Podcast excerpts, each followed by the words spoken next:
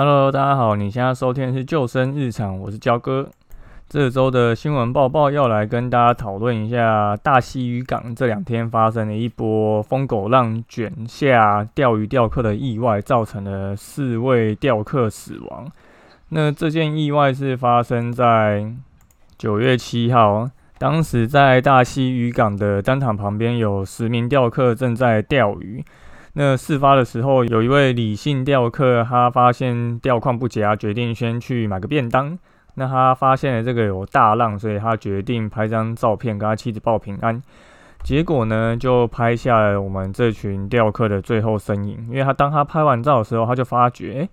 他拍照这一群钓友连同四部机车，竟然全部被大浪卷入海中。那当时有另外一位协助就远的无线钓客表示，他当时发现有三个大浪连续打过来，那打过来以后，就就整排钓客都不见了。那幸好有一位钓客，他离岸边比较近，他就赶快把浮具抛过去给这位钓客抓着，所以这一位钓客就幸运的爬上岸。还有一位林姓钓客表示，当时第一波大浪打过来以后，他发觉钓客们的冰桶钓具都掉下岸。那再来第二波大浪打上来以后，结果就很多钓客都掉下岸了。那有一位钓客刚好也是在附近落海，那他协助这一位钓客游上来。那其中一名伤者的妻子表示说，她丈夫回忆起今天的风浪，就觉得怪怪的，因为就一直有风浪打上来，不过大家就觉得好像不怎么样。结果后来。连续三波打上来，结果她就发生了这样子的一个意外。那幸好她的丈夫是受到轻伤，并没有就是造成什么太大的意外。所以总结一下，这一场意外总共造成了四人死亡，一人命危，四人受伤，一人自行上岸后就离开。好，那这时候我们就要来分析一下这一则意外的状况哦。我们刚刚所谓的大浪啊，在一般民众的认知就是所谓的疯狗浪。那我们先来讲一下疯狗浪是为什么会形成。最近是因为受到台风海神外围环流的影响，导致其实宜兰外海就有发布所谓的长浪的即时讯息。那这种长浪就容易因为地形环境因素，在某些地区容易造成疯狗浪。那疯狗浪它其实就是这种。突发型的意外大浪，它属于长浪的一种。那它成因的因素其实有很多，可能跟海水的深度啊、地形啊、波长这些其实都是有很大的关系的。那疯狗浪通常好发的时间是在于每年的六月至十一月，也就是所谓的台风季跟东北季风盛行的时候。那也因为是东北季风，所以这些疯狗浪最常出现的地方，其实就是在东北角的海岸，比较有名的，像是基隆的外木山啊、新北的三雕角啊，或者是台中的清水北防沙堤，都是被列为所谓的危险海域。那因为我们的钓客啊，常常会在一些礁石啊、消波块啊，或是港口附近的防坡堤那边做垂钓的一个行为。那这些让打到这些礁石，激起的水花，很容易就将这些钓客把它带入水中。也因为这些疯狗浪的造成，所以我们当然会希望所有钓鱼人都会穿上呃防滑的钉鞋，然后救生衣，以做一个自保的一个安全的保护。但有些人就是没有这样做。像这一次的意外，其实消防局那边就有表示说，我们救起来的钓客其实是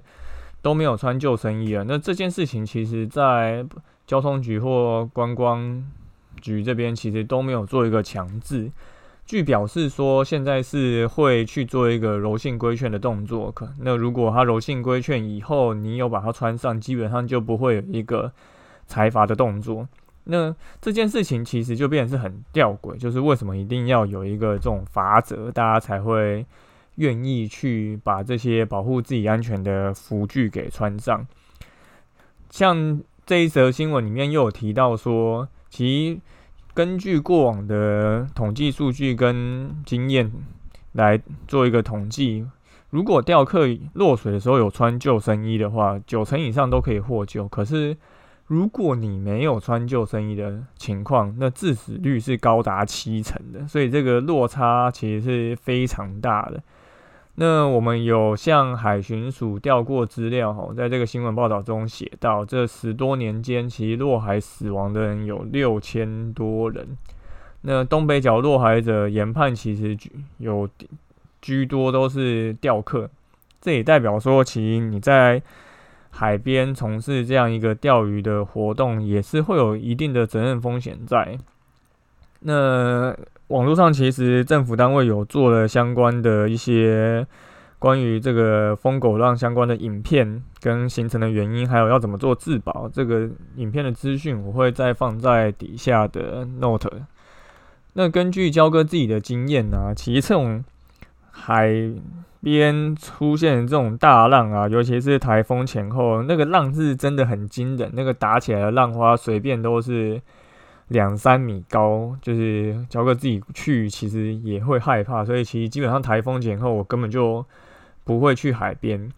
那尤其是像钓客他们从事这个垂钓行为，他们基本上都是会在堤防边、消波块这种地方。所以，当你不小心落海时候，那个风险其实是很高的。大概会有两种状况，这边我们可以一起来分析一下。第一种就是你被浪打下海，那你有穿救生衣，你有穿这种溯溪鞋加钉的这种鞋子，那你被浪打下去以后，你到底要不要尽速游上岸？那我觉得有两种就是状况，大家要去考量。第一种就是。如果你有观察到后续还是有一个长浪或是一个疯狗浪的一个现象，那交个建议是不要立刻游上岸，因为其实垂钓现场就像我们刚刚提到，它旁边是有非常多的消波块、礁石这种，因为这样的环境是让这些鱼群他们会靠近的一个环境，所以你当它就是落海的一个情况下，你如果没有算准一个浪打上来的时机。然后顺势爬上岸，其实你很容易撞到这些礁石，导致受伤，或是撞到消波块，你就可能就直接晕过去。这种情况其实是非常容易发生，而且也非常危险的。就我不知道大家有没有看过《浩劫重生》这部电影，那个男主角也是从那个机上出意外到一个小岛，然后刚开始他要搭搭着这个。划船一个小艇出去，就有一个浪打过来，小艇被割破，还有撞上礁石，然后就流血。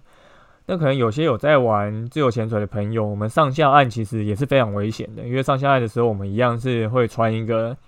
鞋套，然后手拿着蛙鞋，然后另外一只手就变成是单手要去下水的一个动作。那有有在玩潜水的人就知道，你要去算准这个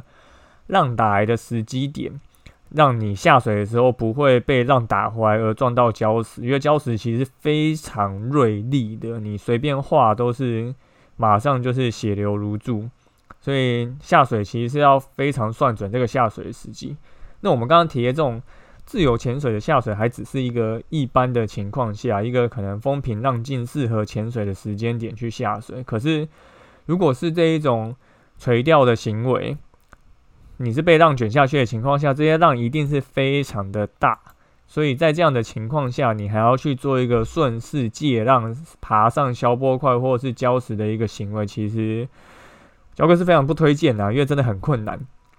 就是借浪这件事情是需要练习的，所以上被浪卷下去以后，要不要上岸这件事情，就必须去做一个观察，看是不是后面还有继续的一个。比较高或比较大的浪会让你难以上来。那如果有的话，那焦哥的建议就是，你就是往外游，你游离开这个会一直被浪带撞到堤防、消波块、礁石的一个区域。你至少飘去外海，你在有穿救生衣的情况下，你只是会浮在水面上而已。那其实你旁边一定是会有其他钓客或民众观察到这样的一个状况，那他就可以马上去通报我们的海巡单位，在一个适当的时机点去营救你，把你救上岸。因为你有穿着救生衣，基本上你就不用太担心说你漂出去外海，你必须靠自己的体能、靠自己的技术去撑一个够久的时间。你穿救生衣，你可能至少你不要漂。太多个小时，可能并不会到一个脱水的状况。那你到一个外海的情况下，它没有一个这种疯狗浪或是大浪打进来的情形，对于消防队或是海巡署要去做一个下水开 IRB 救援的一个动作，也是相对容易的。因为焦哥自己也有开过 IRB 吼，那 IRB 在 IRB 就是所谓有动力的橡皮艇。那它在就是海边这种有浪的情况下开，其实是需要一个技术，你要需要去破浪，你会需要知道怎么开过去，急停刹车或是顺势拉起我们的一个逆者。所以这件事情，在一个有浪的海域，其实是会需要技术的。所以如果你没有办法在海湾内直接借由浪上岸的话，你最好是漂到外海。外海是一个比较相对没有波浪的一个环境，那它就会让你的这个救援动作会变得比较流畅跟适合去营救你。好，今天的新闻报报就讲到这边，大家要注意的就是，平常台风前后不要去海边观浪。那如果你是一个有在做基钓垂钓的一个爱好者，记得就是你在这个。岸边在消波块、在礁石、在灯塔旁边钓鱼的时候，记得都要穿上所谓的胶鞋、溯溪鞋以及我们的救生衣。这件事情是对自己的生命安全有一个保障。那有做这些保障，即便你被一个疯狗浪不好观察的这种长浪卷下岸以后，你还是有比较高的几率可以活下来。